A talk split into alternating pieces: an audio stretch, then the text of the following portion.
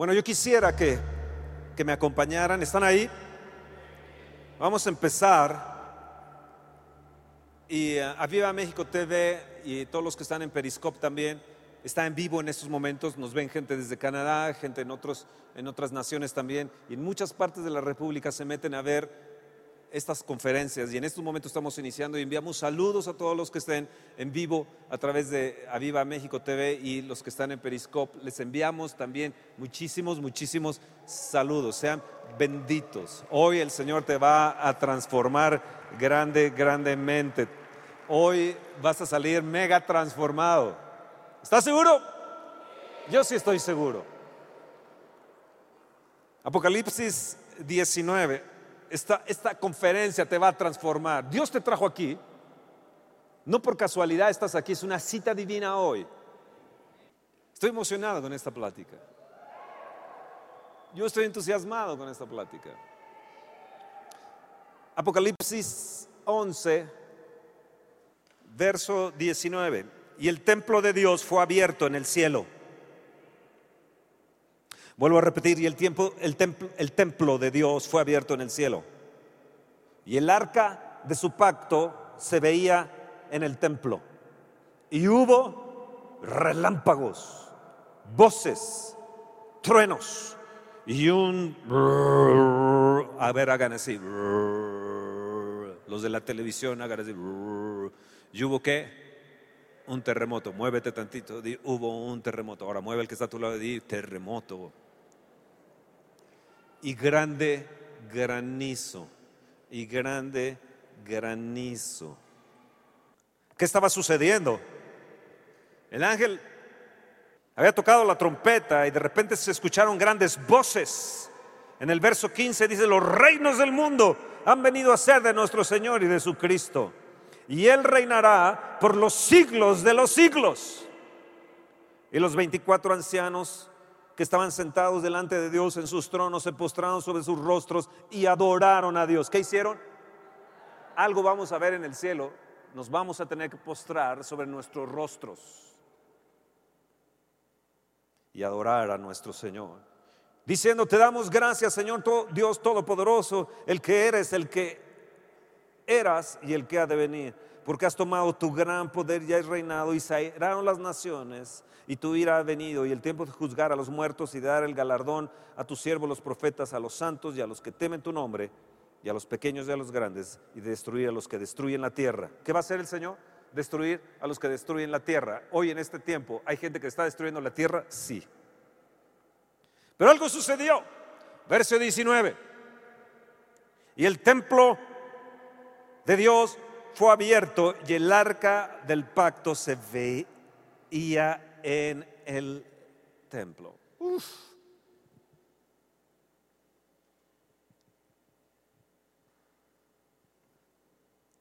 En Lucas, en el capítulo 17, verso 21, le preguntaron los fariseos a Jesús cuándo había de venir el reino. Y Jesús les respondió y les dijo, el reino de Dios no vendrá con advertencia, ni dirán, helo aquí o helo allá. Aquí el reino de Dios está entre vosotros. Levanta la mano y di, sí Señor, gracias porque viene no con advertencia, sino tu reino está ahora entre nosotros. Lo declaramos, Señor, que tu reino está entre nosotros el día de hoy. Y Dios le dijo a los israelitas, construyan un arca. Construye un arca o una caja de madera de sitim, de acuerdo al modelo que se le fue dado a Moisés en el monte, y colóquenla en el tabernáculo. Moisés hizo una tienda, ustedes lo saben, y entonces ahí metió, ahí en el tabernáculo metió el arca. Más adelante, cuando Salomón construye el templo, el arca es trasladada allí. El arca es un tipo de la presencia de Dios. Finalmente, Israel fue llevado a Babilonia y se perdieron los rastros del arca. Este símbolo desapareció, pero la realidad que anticipaba permanece pues al final en el cielo, como leímos en estos momentos en Apocalipsis. Ahí Dios vuelve a mostrar el arca, esa arca perdida, esa arca que nunca más la volvieron a ver, de repente Dios la va a volver a mostrar. Él va a abrir el cielo, va a abrir el templo y de repente vamos a volver a ver el arca ahí. Dios la va a volver a mostrar. Dios desea una y otra vez mostrar su arca, mostrar su presencia, abrir el cielo, que el templo se abra y se muestre el arca. ¿Cuál era esa realidad? Fernando, ¿cuál era esa realidad?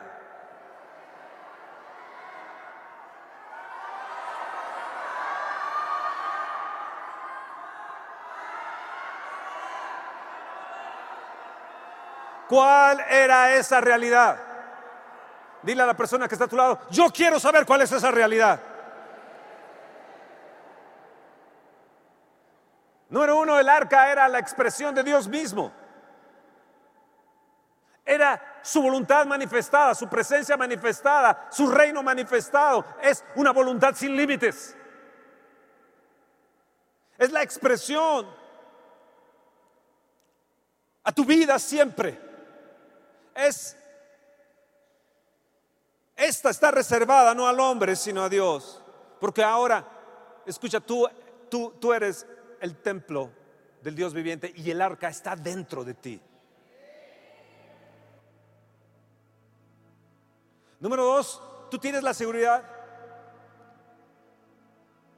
de esa realidad del arca, cuando la vemos, que Dios no se va a negar a sí mismo.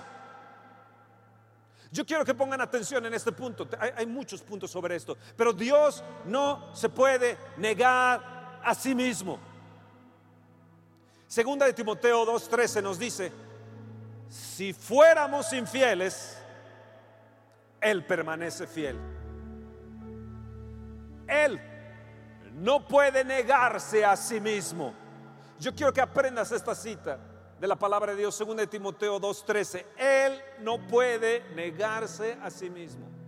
Cuando yo estoy enfermo, cuando estoy en gran problema, le digo, Dios, tú no te puedes negar a ti mismo. Cuando estoy en gran, una situación difícil, le digo, Dios, tú no te puedes negar a sí mismo. No puedes. Tú dijiste y es hecho, tú prometiste, tú eres un Dios de pacto, tú, tú Dios eres un Dios que permaneces fiel.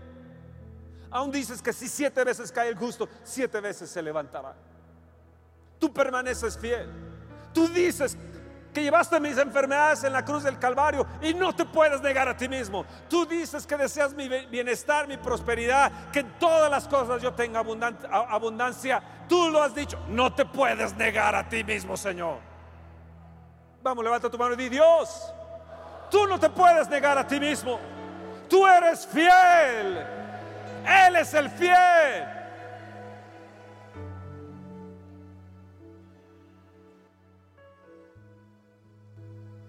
Decláralo, vamos, para tu vida, vamos, decláralo.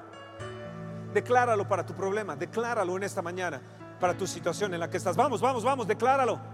Tú no puedes negarte a ti mismo. Tú dijiste que nos ibas a bendecir, que nos ibas a multiplicar, que nos ibas a prosperar, que tu arca, que tu presencia estaría con nosotros, que seríamos sanos, que viviríamos en salud. Tú no puedes negarte a ti mismo. Tú has dicho que ninguna plaga tocará nuestra morada, Señor. Tú dices que obrarás contra nuestros enemigos. Tú has dicho que has puesto tus ángeles a nuestro favor, ministros a nuestro favor. Tú no puedes negarte a ti mismo. Vamos, decláralo. Número dos, Señor, tú no puedes revocar tus compromisos, tú no puedes revocar tu pacto, tú no puedes contravenir. Número tres, tu carácter, Dios. Número cuatro, Dios no te puede fallar. Dios no, no, no te puede fallar. Tú crees que Dios te ha fallado, estás equivocado. Dios no puede fallar. Él muestra su arca. Él muestra y abre su templo. jamás puede frustrarse. Número cinco, jamás puede frustrarse. Número, número seis, Él va a consumar todas las cosas, consumará finalmente todas las cosas que se propuso hacer en el principio. El que comenzó la buena obra, la va a perfeccionar en ti. Dios no ha acabado contigo todavía. Él quiere tu bien, quiere tu bienestar, quiere tu bendición para ti, para tus hijos, y tú lo vas a llegar a ver. Y si no lo llegamos a ver, de todos modos Dios no puede contravenir sus promesas. Él va a cumplir todas las cosas que se propuso. Por eso muestra, muestra aquella arca que creían que era perdida. Él las vuelve a mostrar diciendo, yo voy a, a consumar todas las cosas que me he propuesto desde el principio. Vean mi arca. No los escucho. El reino está entre vosotros, dijo Jesús. ¿Lo crees? Pero ahora está en ti. Ahora está en ti porque tú eres el templo de Dios y el Espíritu del Dios viviente vive en ti. El reino de Dios no solamente está entre nosotros, está dentro de nosotros. El que cree en mí, Juan 7:38. Como dice la escritura, de su interior correrán ríos. ¿De dónde? De su interior. Correrán ríos de agua, de vida. Esto dijo el Espíritu que habían de recibir los que creyesen en Él. Di, yo creo en ti. Vienen ríos, ríos, ríos grandes de vida. Ahora escucha. La presencia de Dios implica el gobierno irrestricto de Dios. Eso significa de que donde Él está, su reino está. Eso significa que nosotros hemos sido introducidos a un reino. Apocalipsis 1.6 nos dice, y nos hizo reyes y sacerdotes para Dios su Padre. A Él sea la gloria e imperio por los siglos de los siglos. Sí, amén. Di, sí, Amén. Levanta tu mano y di, sí, sí, sí, sí, amén. Esto quiere decir que Dios requiere una esfera de acción donde pueda Él obrar, donde pueda manifestar su reino. Él requiere una esfera de acción que nosotros le suministramos. La alabanza y adoración le suministra una atmósfera, pero también nosotros que venimos le suministramos una atmósfera a Él donde Él pueda manifestar su poder y su reino.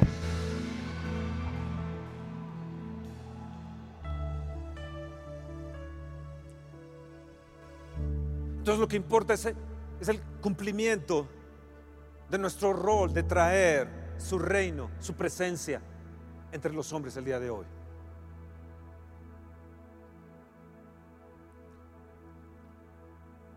Adán y Eva fueron sacados de su presencia, fueron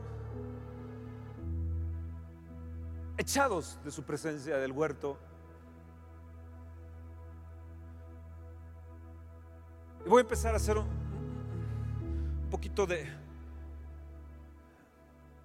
decir algunas cosas que me he dado cuenta. ¿Por qué a veces no se manifiesta eso? Porque a veces hay un pecado dominante en nuestra vida. Siempre hay un pecado dominante en la gente. Hay muchos pecados, pero siempre se encuentra un pecado dominante en la gente. Codicia,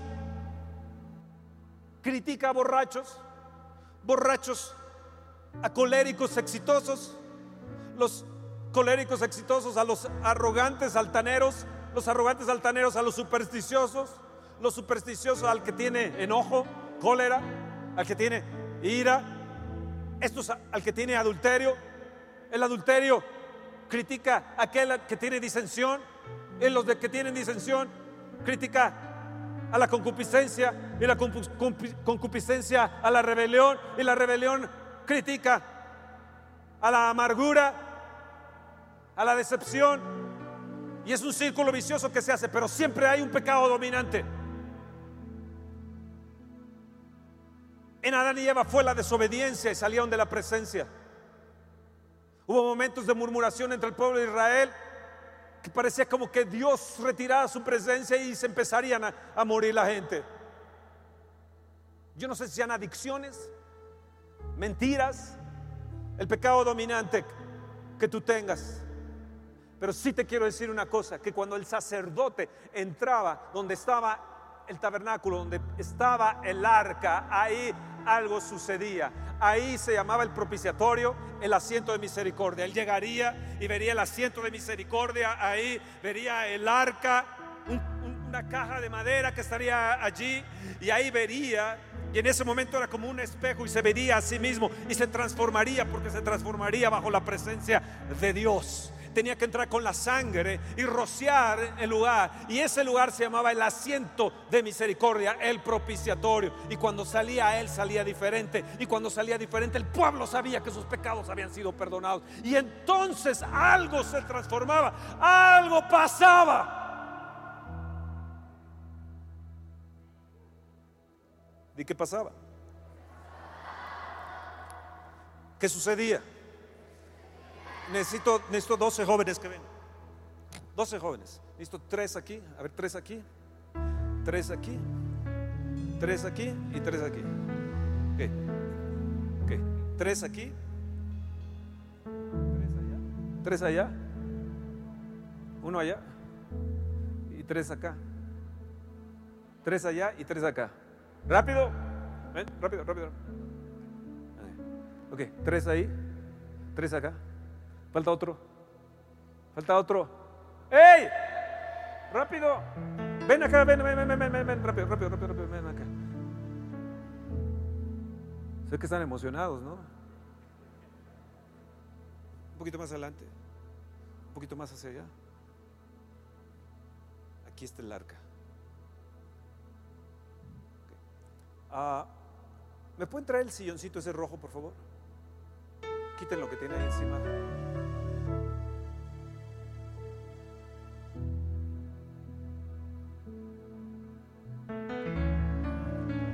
Arca. Aquí estaban tres tribus de Israel, eran doce, aquí había tres. Aquí había tres tribus de Israel, aquí había tres, aquí había tres y aquí estaba el arca en medio. Cuando el sacerdote salía de la presencia del Señor y el pueblo era purificado con la sangre y era transformado, algo sucedía en el pueblo y algo te tiene que suceder a ti. Y tiene que sucederle a tus hijos, a tu familia, a tu vida. Algo tiene que suceder. ¿Qué veían los desde allá, de los que estaban sus enemigos arriba? ¿Qué veían? ¿Qué es lo que ustedes ven desde allá arriba? El arca. ¿Qué más ven? Una cruz. Ellos caminaban en forma de cruz. Ustedes tres caminen para allá y todos ustedes van a caminar también para allá. Vamos a caminar. Párense, stop. Vamos a caminar del otro lado. Vamos a caminar hacia adelante. Vamos a caminar hacia atrás. ¿Cómo caminaban ellos? La cruz era un distintivo. Tenían que llevar la cruz. Tome su cruz cada día y sígame. Cuando llevas la cruz, ahí la presencia de Dios está. La presencia de Dios está. La presencia de Dios está. La presencia sin cruz no está está ahí adentro, ahí adentro. Y Dios mostró esto en el cielo. Abrió el templo en el cielo, se abrió el cielo, todo el mundo lo vamos a ver porque lo vamos a ver y vamos a ver esa arca. Pero más que ver esa arca, vamos a ver la presencia poderosa de Dios. Dios no puede negarse a sí mismo. Estás destinado a ser bendito, mega bendito con la presencia de Dios. Oh, gloria. Gracias.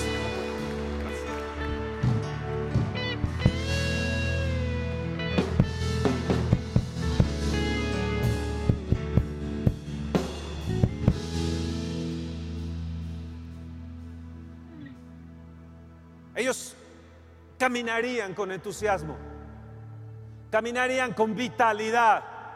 ¿Vieron qué vitalidad tenían esos jóvenes?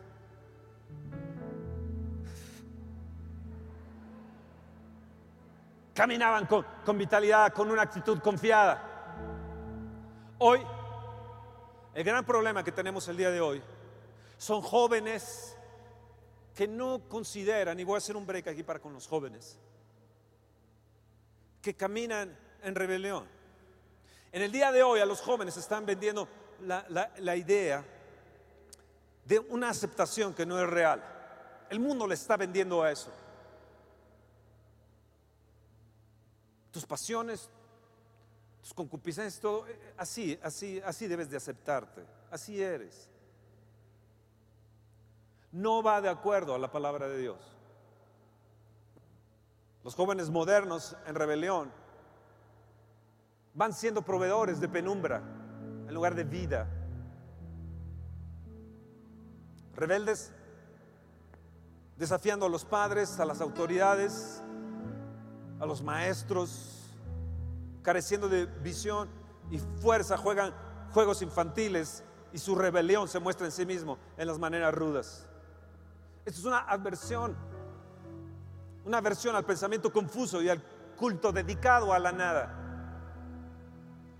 El entusiasmo Escuchen bien, el entusiasmo nunca ha sido una parte de un culto negativo.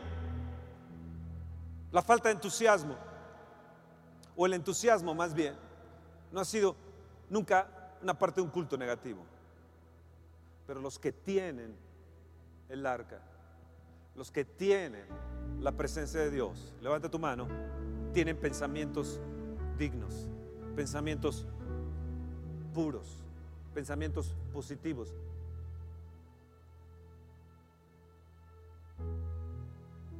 en todo lo puro, en todo lo honesto, en todo lo amable, en todo lo que es de buen nombre, en esto pensad, si algo es digno de alabanza, en esto pensad.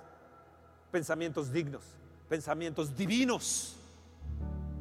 Yo le llamaría pensamientos divinos. Tienen la creatividad y yo voy a tener la creatividad porque tengo el arca de Dios. Son logradores, son realizadores, tienen la presencia como un ingrediente porque el arca está en ellos. Son emocionantes, son revitalizadores, son gente que tiene un entusiasmo creativo. Es un ingrediente poderoso en su personalidad que ayuda a lograr la autorrealización y la felicidad en la vida.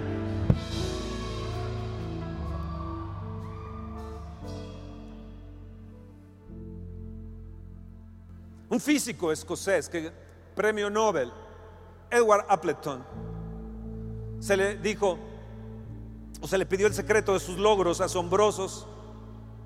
¿Cómo es que usted ha logrado esto de la radiodifusión y todos sus logros asombrosos? Y él dijo, fue el entusiasmo.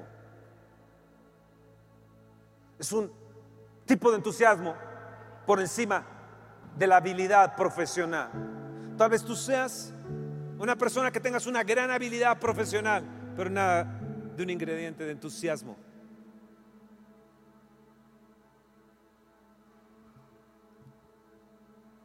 Él dijo, porque sin entusiasmo uno escasamente estará dispuesto a soportar la autodisciplina y el trabajo tan necesario para el desarrollo de la habilidad profesional.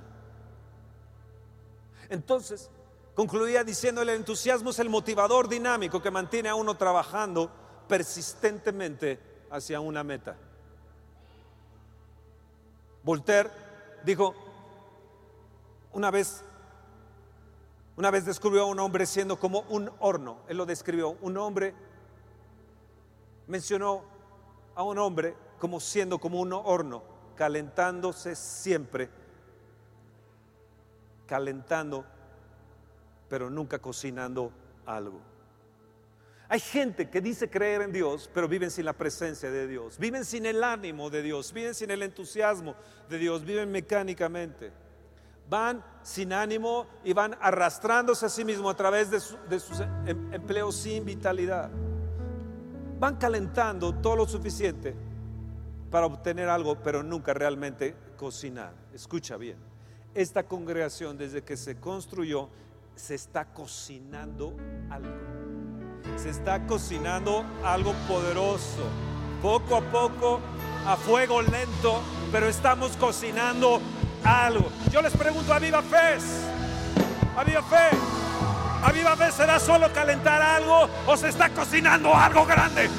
Yo les pregunto, quiero que me respondan. Simplemente será un congreso más, simplemente se estará calentando algo más o verdaderamente estaremos cocinando algo grande. Yo profetizo y menciono que a Viva Fe será algo grande, que se cocinará ese día, esos dos días, algo grande, grande, grande. Oh, sí, un horno grande que estará cocinando algo grande.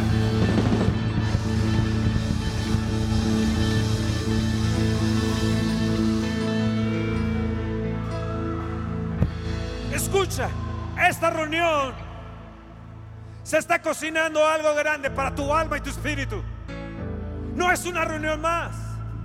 Estamos cocinando algo. Estamos ahí en el horno cocinando poco a poco, pero tarde que temprano algo grande me va a suceder.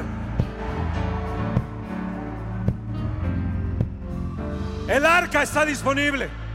Su presencia está disponible a cada momento. Él te dijo, yo nunca te voy a dejar. Todos los días estaré contigo hasta el fin. Apocalipsis nos dice, y el templo de Dios fue abierto en el cielo y el arca de su pacto se veía. Esto nos menciona que yo nunca te voy a dejar, siempre estaré aquí y allá en el cielo. Mi presencia irá contigo, aquí y ahí en el cielo estará mi presencia. Fue abierto el templo, su pacto se veía en el templo, se veía el arca, su presencia su pacto. Ahora escucha, tú eres ese templo. El arca está dentro de ti. Sus promesas, su pacto, su presencia. Tú eres templo del Espíritu Santo. Yo te hago una pregunta. ¿Se ve en ti? ¿Se ve en ti? Dile a la persona que está a tu lado, yo quiero ver en ti el arca de Dios. Yo te hago esta pregunta, ¿se ve en ti o te arrastras cada día en las penumbras de lo negativo?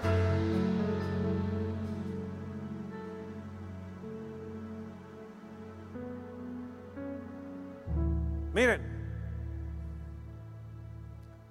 estamos cociendo a fuego lento, pero tarde que temprano va a hervir esto. Yo se los profetizo y, muchos de ustedes lo van a ver. A lo mejor algunos de ustedes por rebeldes no lo van a ver, ni sus hijos por rebeldes, o por estar probando otro tipo de cosas y otros pasteles. No puedes servir a dos señores, o amarás uno o odiarás a otro. No puedes estar recibiendo dos espíritus diferentes.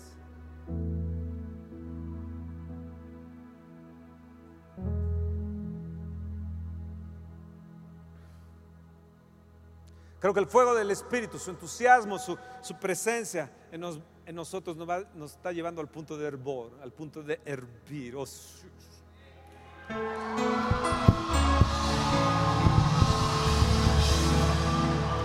al punto de hervir, al punto de hervir, al punto de hervir. Oh sí, yo me tengo que encender en su presencia, me tengo que encender, encender. Yo decido, yo me profetizo a mí mismo. Yo les profetizo a ustedes que nos vamos a encender, a hervir, a hervir, a hervir en su presencia con un nuevo entusiasmo vital. Oh sí, el arca que deja ver sus rayos, que deja ver sus truenos, que deja ver sus voces, que deja ver su, su, su granizo. Eso tiene que decir, me dice algo. Me dice acción. Siempre del arca sale una acción. Granizo que viene de arriba, terremoto que está abajo. Vienen voces, vienen voces diferentes, pero también vienen los rayos y los truenos de nuestro Dios grande y sublime. Oh, gloria, gloria, gloria, gloria a Dios. Eso quiere decir que su presencia trae un calor espiritual inigualable, mental y positivo diferente al mundo. Es el arca en mí que se deja ver. Es el arca en mí que se deja ver. Cada vez que tú vengas y veas cuando yo comparto, vas a ver que aquí hay, hay alguien que está hirviendo por Dios. Tú me verás predicando siempre con un hervor y un fuego de parte de Dios, porque aquí me estoy consumiendo, aquí me estoy hirviendo para, para, para Dios, por su presencia. ¿Qué es lo que trato de transmitirte? Que tengas entusiasmo, fuego, que hay hierbas para Dios, que el arca se pueda mostrar en ti, que abras tu corazón, abras tu corazón al Espíritu del Dios viviente. Oh, gloria, gloria, gloria, gloria, gloria, gloria a Dios. Gloria.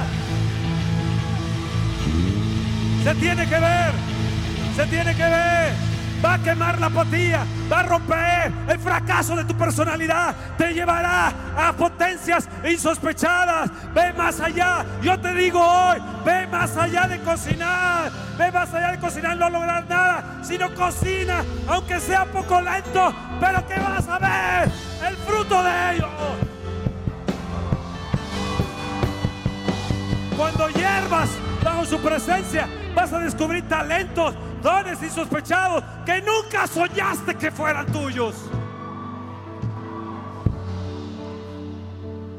Creo que puedes tener éxito en cualquier cosa si permites que el arca se vea en ti. Entonces, si se ve, vas a tener entusiasmo ilimitado. Di entusiasmo ilimitado. Esta conferencia se llama entusiasmo ilimitado. Vas a tener entusiasmo, di yo voy a tener entusiasmo ilimitado porque el arca de Dios está en mí y yo le voy a mostrar al mundo el arca de Dios. Se va a ver el arca de Dios, su presencia en mí. Di yo voy a tener, vamos, dilo, yo voy a tener logros exponenciales. Va a haber en mí grandes probabilidades. Voy a romper en el nombre de Jesús el negativismo. No voy a ser el pesimista ansioso que siempre diga, se los dije, ya ven, se los dije. Te juntarás con gente que ama el arca y no permitirás gente que venga a echarte veneno.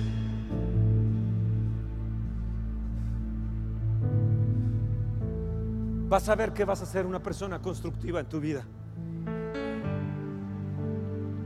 ¿Saben padres por qué muchos de sus hijos no siguen al Señor?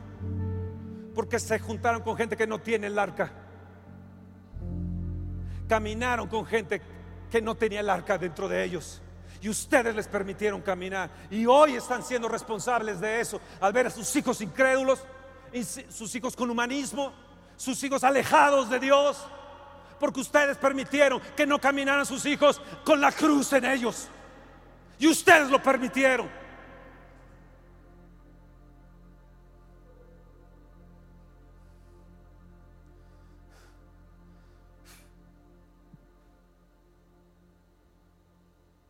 Amén.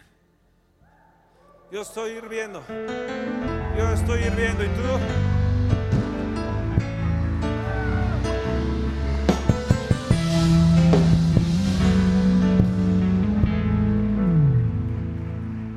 Vamos, arremángate las mangas. Porque lo que viene va a ser muy poderoso. Y eso va a ser para ti, para ti que has pasado. Vas a ver. Lo que viene es poderoso. Déjenme leerles una historia. Ahí les va esta historia. Es la historia de David. Lo habían ungido rey y él toma el arca.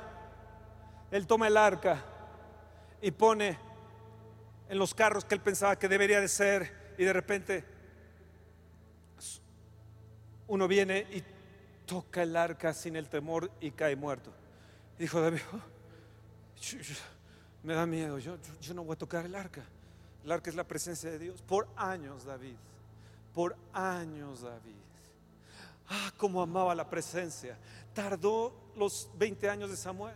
Los, los, 20 años de, de Salud más otros 20, alrededor de 60 años buscando el arca perdida. David desterrado, no podía ir a donde estaba el arca, 14 años desterrado. Él amaba, la buscó en, el desierto, la buscó en los bosques, la buscó aquí. Cómo amaba la presencia de David. Y el día que logra ver el arca, cae. Entonces la meten a casa de Obed Edom.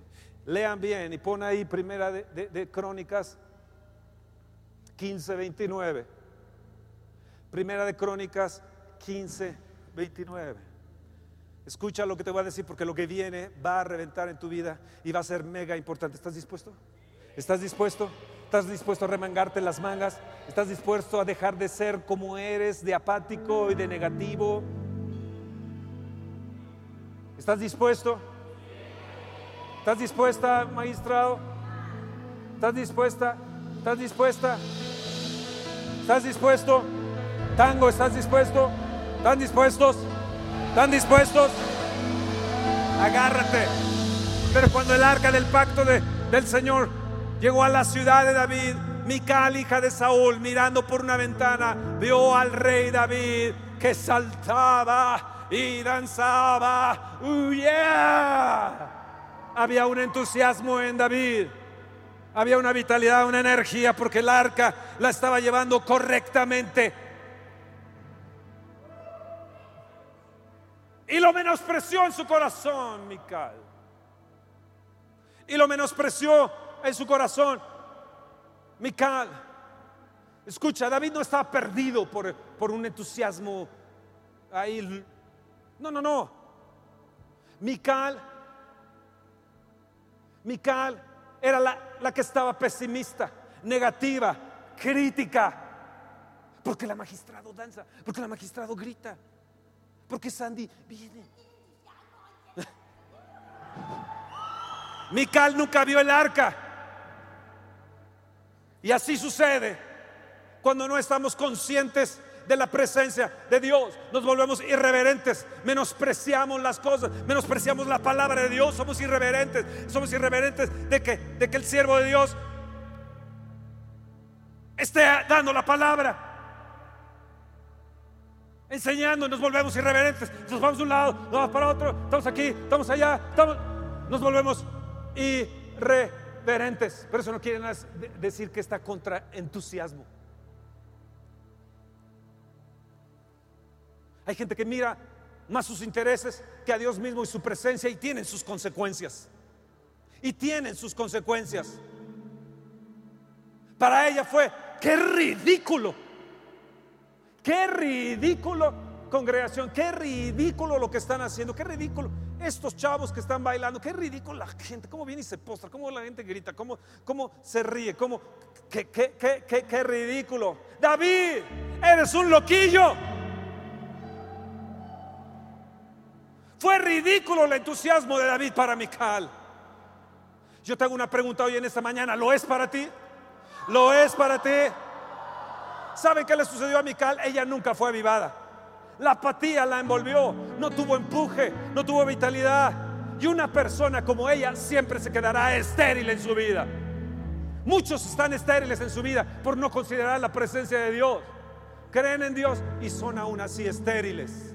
Y dicen, ¿por qué el otro sí? ¿Por qué el otro yo? Y se vuelven murmuradores, rebeldes, dividen las iglesias, no aceptan autoridad.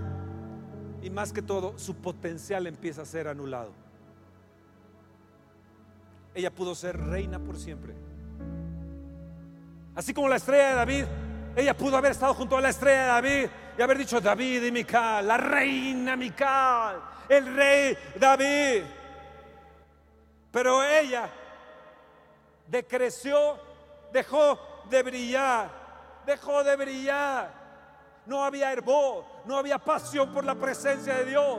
Había un yugo desigual ahí entre David y Mical y se manifestó con la presencia de Dios. Siempre cuando está en la presencia de Dios, vas a ver lo que está, está incorrecto. Vas a ver unos para acá, vas a ver los cabritos y vas a ver a las ovejas. Vas a ver a los que actúan y a los que no actúan. Vas a ver los críticos y murmuradores y vas a ver a los que están siendo bendecidos y potencializados para llegar al destino, al futuro de Dios. ¡Ah, gloria!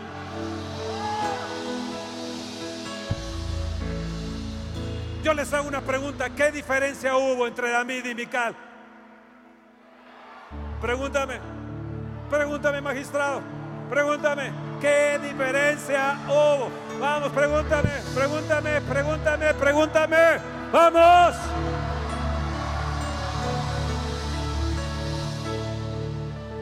David amó la presencia de Dios todos los días de su vida. Mical metió a sus ídolos aún en su cama.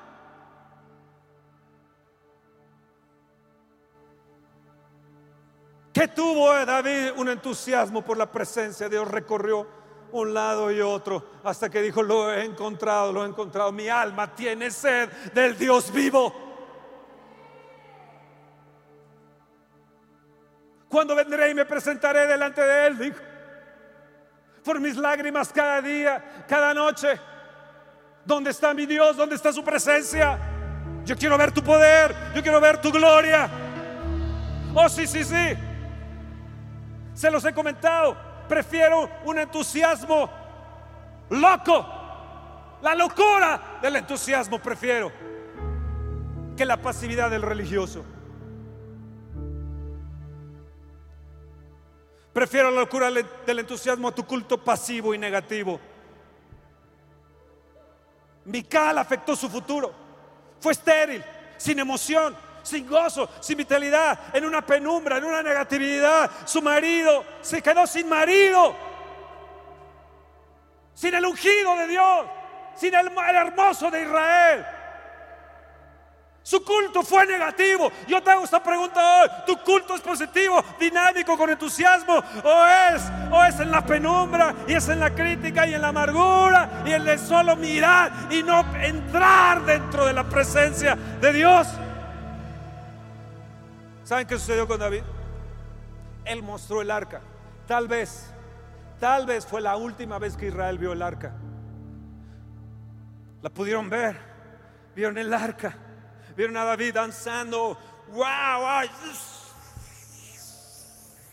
Vieron danzando, vieron, lo vieron danzando, lo vieron con unas zapatillas diferentes. Él dijo, voy a ponerme mis tenis para danzar hoy delante de Dios. Oh, oh, oh, oh, oh, oh. oh.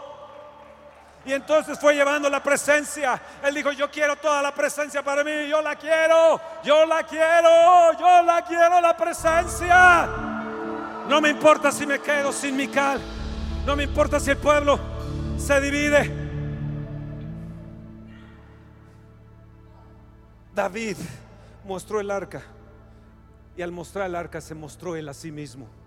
Y cuando tú permites que el templo del Espíritu se abra, y se vea lo que hay dentro de ti, van a conocer lo que hay dentro de ti mismo. Yo prefiero juntarme con gente dinámica, con entusiasmo, que gente apagada y crítica. Prefiero juntarme con gente que han dado para la, obra y han amado esta obra, que gente dice, cuando yo tenga, te voy a dar. Cuando pronto viene, ya que venga, entonces yo voy a dar. Entonces, hombres sin fe, hombres sin entusiasmo, con cultos negativos, no practican la palabra de Dios, no creen en lo que Dios hace a través de sus pastores. Pero David, levanta tu mano, tenía un entusiasmo motivador. Y yo voy a tener un entusiasmo motivador. Yo tengo un entusiasmo motivador. Hoy, dile a la persona que está a tu lado, muévelo, muévelo, agárralo y dile, yo tengo un entusiasmo motivador. Ríos de vida por llevar el arca, por llevar la presencia de Dios.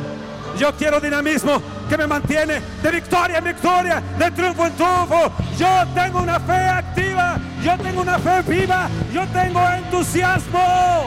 Yo tengo, yo tengo el amor de Dios por siempre.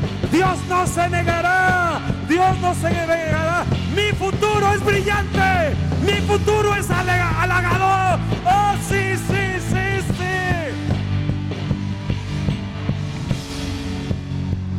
Escucha lo que te voy a decir. Tú que estás en problemas, te va a hacer esto aquí. Es una pistola aquí a tu, a tu cerebro. Pero te lo tengo que decir. David enfrentó problemas, 14 años de persecución de un lado para otro, de aquí para allá. Pero de ahí surgieron los preciosos salmos que tenemos. Ahí surgió el cantor de Israel ahí surgió el hombre de Dios, el ungido de Dios, ahí surgió el carácter del rey. ¿Qué te quiero decir? Que los problemas son una señal de estar vivo. ¿Tienes problemas? ¿Tienes grandes problemas? Pues es una señal de que estás vivo. No todos los problemas son malos. No todos los problemas son malos. Hay problemas que te mantienen activo, te mantienen despierto, te mantienen con, un ser pensante, un ser dinámico, un, ser dependiente de Dios. Te hace ayunar, te hace clamar, te hace ejercer la fe y dices, Dios, ¿cómo lo puedo hacer? Tú eres Dios poderoso, omnipotente, te hace acercarte a veces a Dios. Una persona con 10 problemas está más vivo que el que tiene uno o dos problemas. ¿Sabes que el que no tiene problemas dice, no, yo no quiero nada de problemas, ya estoy jubilado, ya.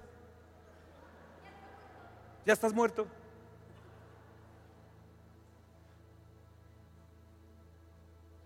Se puede volver un apático.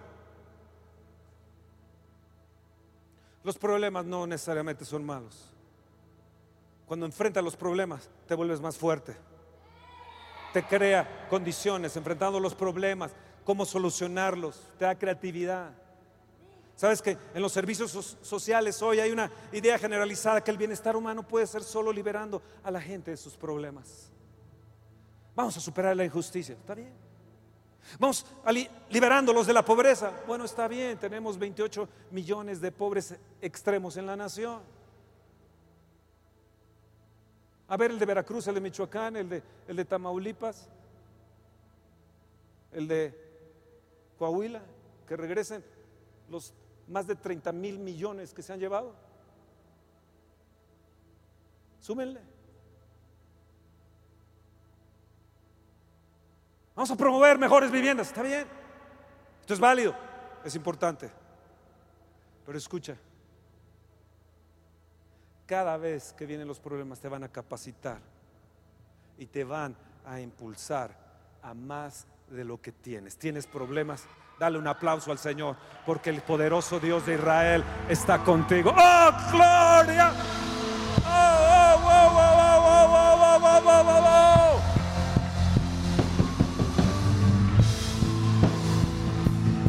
Yeah, yeah.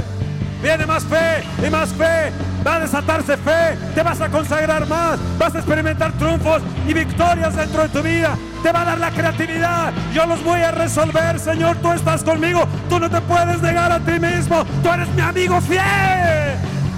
Eres mi Dios leal y fiel. Van a mostrar qué tipo de arca está en ti. Van a mostrar qué tipo de arca está en ti. Oh, gloria a Dios, gloria a Dios, gloria a Dios, gloria a Dios. Vean bien, Primera de Crónicas 16.1, véanlo bien, véanlo bien. Primera de Crónicas 16.1. David habían muerto, había muerto uno de su gente por tocar irreverentemente el arca. Y en 1 Crónicas 16, uno dice, así trajeron el arca de Dios y la pusieron en medio de la tienda que David había levantado para ella, ofrecieron holocaustos y sacrificios. ¿Tienes problemas? Sacrifica alabanza. ¿Tienes problemas? Da una ofrenda de pacto al Señor, diciendo, va por mí, va por mi problema, Señor, porque yo creo, yo creo porque tú eres un Dios de pacto y tú no te puedes negar a ti mismo. Va por ti, mi Dios.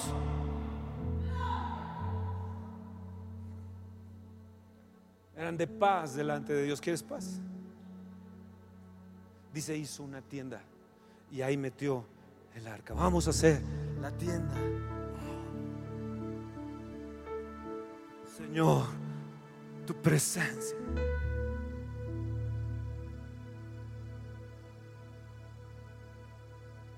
Escucha, donde no hay fe ni entusiasmo, no hay poder de Dios. Ese poder y esa fe se activa con entusiasmo. Yo sé que sé, que sé que algo bueno me va a suceder. Yo sé que sé, que sé que la presencia de Dios está. Yo sé que sé, que sé que voy a sanar. Yo sé que sé, que sé que algo se va a romper en lo natural y espiritual porque este año es un año de gran bendición para mí. ¿Saben qué hizo el arca para David Israel? Desató un reino invencible. La presencia de Dios desatará un reino de bendición para Salomón, para tus hijos, para tu descendencia, un pueblo indestructible que levanta la estrella de David.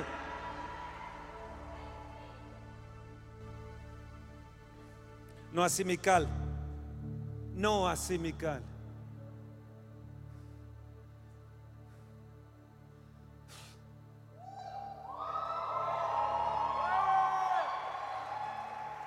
Vean bien, Primera Crónicas 13, 14. ¿Y qué fue lo que vio David? Primera Crónicas 13, 14. Había muerto aquel que había llevado el, que tocó el arca irreverentemente. Entonces David dijo, wow, no es la manera.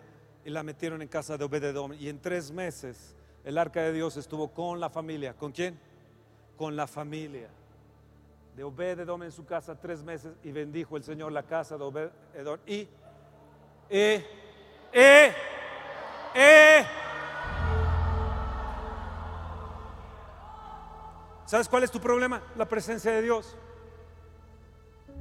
Una persona me dijo, ¿cómo haces para bajar la presencia? ¿Cómo haces para que la presencia de Dios se manifieste? La gente se pregunta eso, los pastores se preguntan eso, los sacerdotes se preguntan eso. Sencillo, no aman la presencia de Dios. Es simple. No quieren estar con la presencia de Dios. No suspiran por Él. Su alma no tiene sed de Él, tienen sed del mundo, de las cosas del mundo. La gente como Mical son irreverentes. Aún Dios puede estar obrando con su presencia, ellos ser irreverentes y estar en sus asuntos personales y traen consecuencias de muerte y de enfermedades. Aún dice si comes la santa cena del Señor, indignamente juicio comes y bebes para ti. Por causa de ello muchos están muertos y muchos están enfermos. Presencia de Dios, presencia de Dios. En la presencia del Señor, Dios poderoso, príncipe de paz. Los problemas, los problemas, los problemas. Ya no están. En la presencia. En la presencia. presencia. Dejen- déjenme cantarlo a mí. Déjenme cantarlo a mí. Yo amo la presencia, déjenme cantarlo.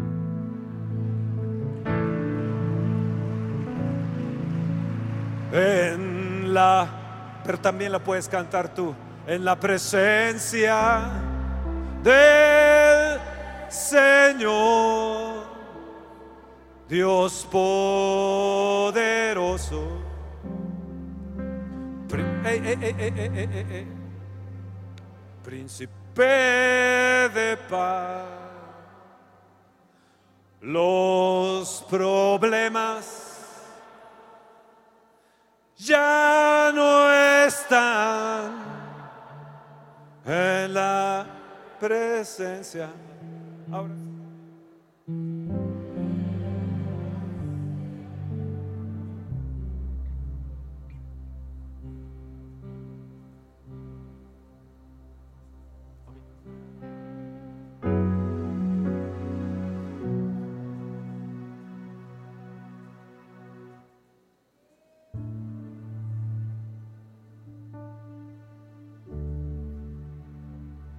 La presencia del Señor. Escúcheme bien. Si tú realmente estuvieras entusiasmado, habrías corrido aquí a sentir la presencia de Dios. No te quedarías fundido en tu asiento. Muchos de ustedes les hace falta esa actitud de David por la presencia de Dios. Creen que siempre estando estáticos, ahí sentadotes, tienes que tomar una acción que tal vez te digan qué loquillo estás. Hágate para acá, magistrado. No muerdo. Vamos a dar lugar. Tú sabes que necesitas tener un culto no negativo. Las micales tienen cultos negativos. Las micales pierden un reino, pierden la unción, pierden el arca. Hay veces que Dios se muestra su presencia y mucha gente se lo pierde. Tal vez no seremos muchos, pero benditos con su presencia, si lo somos.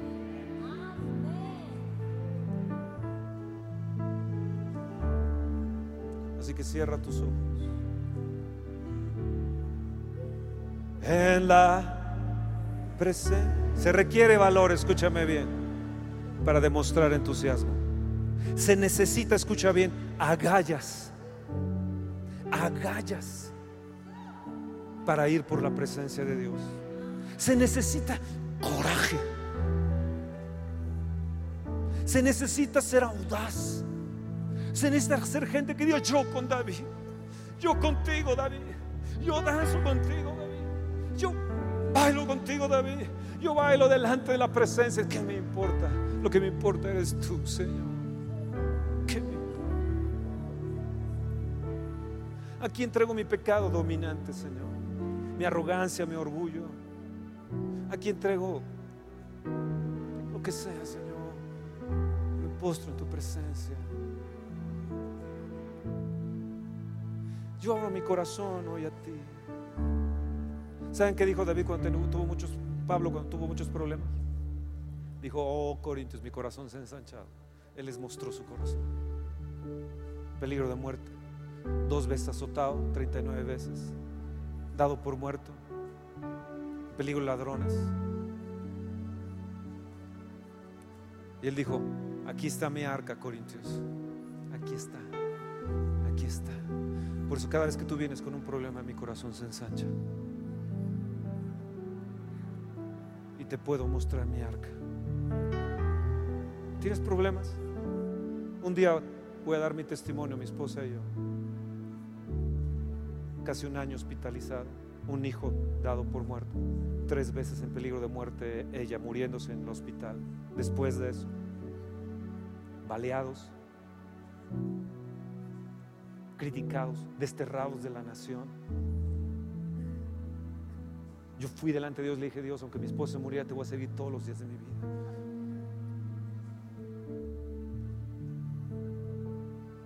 El jueves pasado cumplimos 38 años de casados.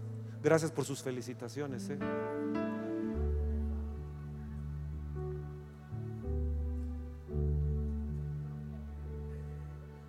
Señor, dame la oportunidad de tenerla por lo menos unos años más. Y llevamos ya 38. ¿Problemas? Lloraría si te cuento mis problemas.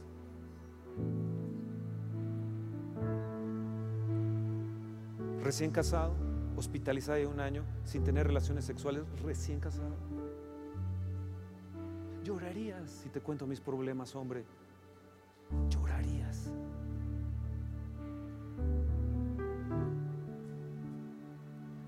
Hay algo que tuvimos en la presencia de Él. Dime, ¿seguirás siendo una mica? Dios poderoso. ¿Seguirás con esa actitud que estás llevando aberrante, negativa? Príncipe templo se mostrará el arca? Los problemas. Oh sí, Señor, ya no están. Ya no están.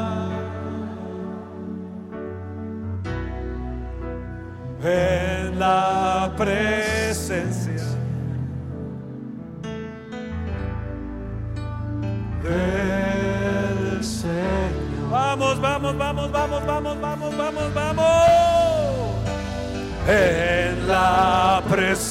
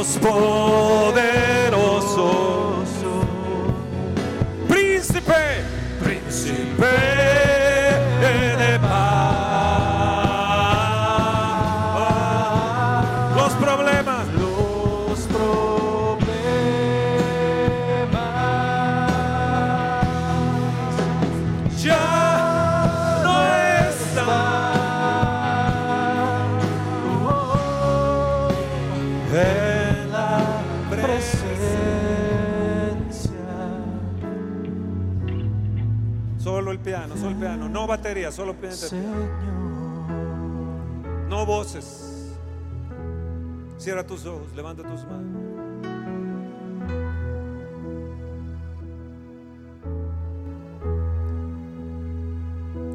Igual sigue tocando el mismo canto. Tarara. Sigue tocando el mismo canto. Tarara.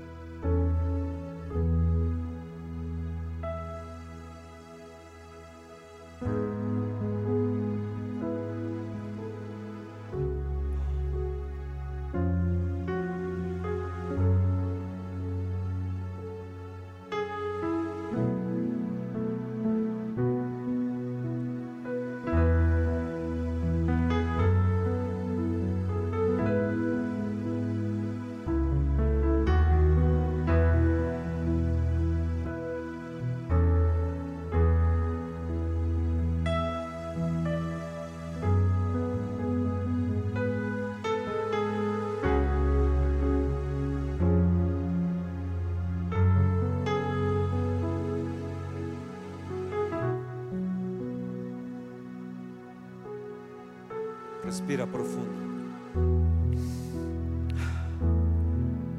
Mira el cielo abierto para ti. Mira el templo.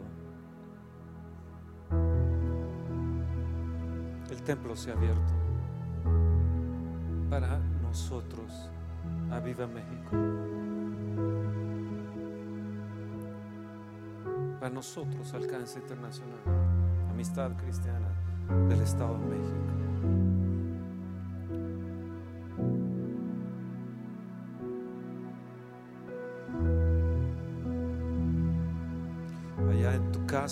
Estás, en el hotel, puedes disfrutar de esta presencia también.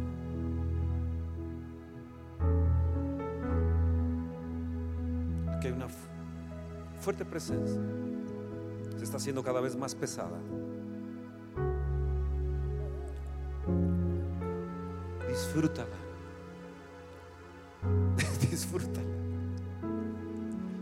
Disfruta. Está pasando. Es el peso. Es el peso de la presencia de Dios.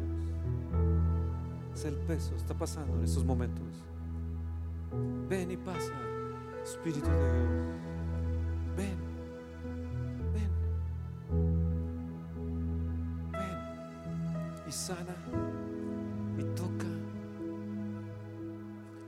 Queremos ser loquillos para ti, gente de entusiasmo. Yo decido venir a adorarte. Apagado, con un hervor en mi vida, agradeciendo que tenemos un lugar amplio para adorarte.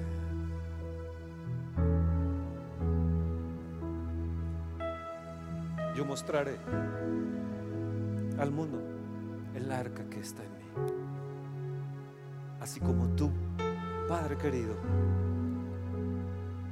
nos muestras y nos mostrarás lo que está en ti, dentro de ti. Tu presencia.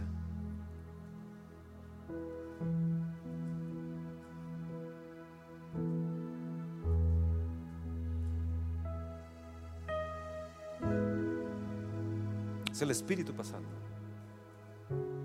Eso que escucha.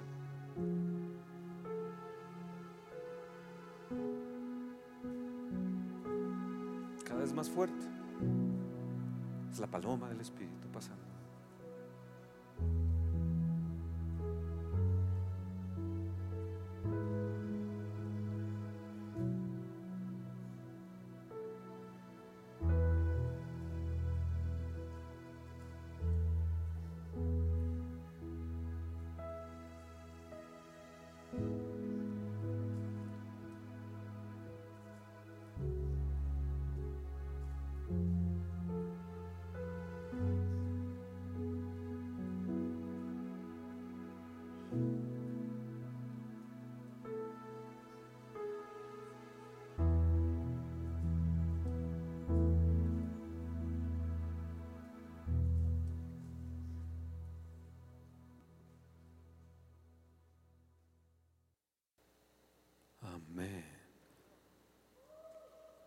Hermoso, ¿no? Qué hermoso.